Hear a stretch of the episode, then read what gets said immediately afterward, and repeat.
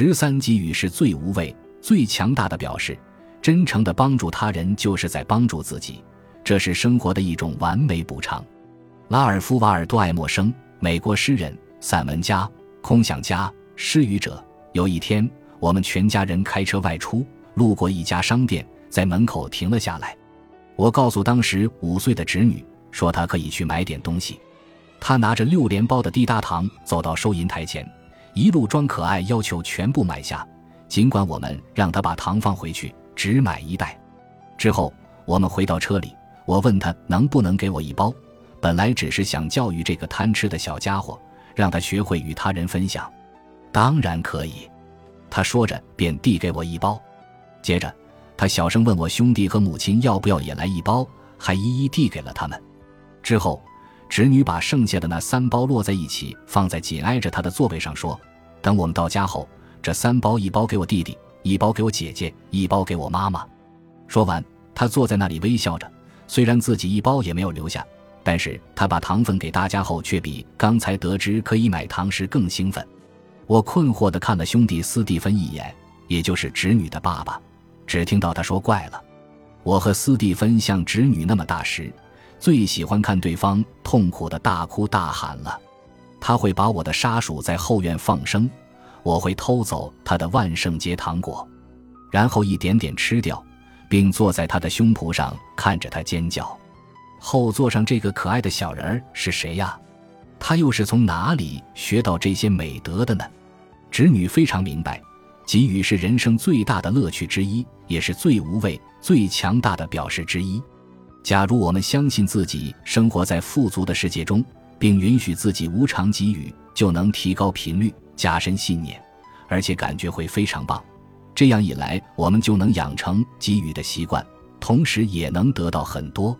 我们内心感到恐惧时，就会牢牢抓住自己拥有的东西，因为我们认为除了手里别处再没有这些东西了。我们会压抑内心的能量，害怕与他人分享，并集中精力创造更多原本我们希望逃避的东西。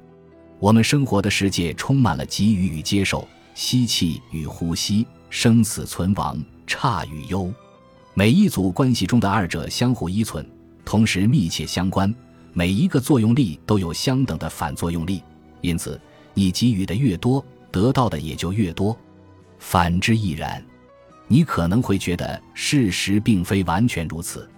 你会说：“我认为一些很讨厌的人只知道拿别人的东西，却从来都不给予什么。”但是。接受与自私的接受具有不同能量，就好比过多地给予与给予散发的能量不同一样。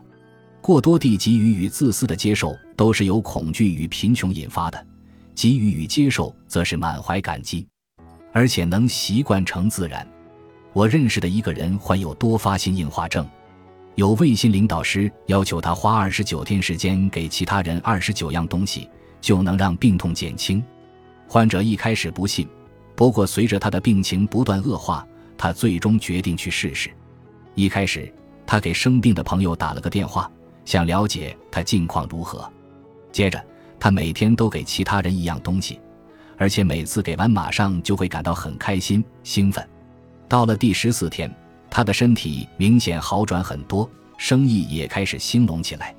后来，他每天还专门写日志，开展的活动吸引了成千上万的追随者。这些人也每天给予他人东西，最后他的日志被整理成一本书，叫做《二十九份礼物》，并成为《纽约时报》的最畅销书。假如你希望享有美好的事物与情感，那么首先请向周围所有人传递美好。以下是给予或接受的一些好方法：一，假如你还没有找到自认为具有实际意义的事情，那么现在请选择一到两件事。每个月都花些时间去做，不管你能花多少时间或者金钱去做这些事都没关系，只要坚持去做并养成习惯就好，这样它就会成为你的一部分。就算一个月只花五美元都值得。二，把你最喜爱的某样东西给非常喜爱这样东西的某个人，如果可以的话，最好不要让对方知道东西是你给的。三。每次给小费时，可以比平时多给一美元或者十美元。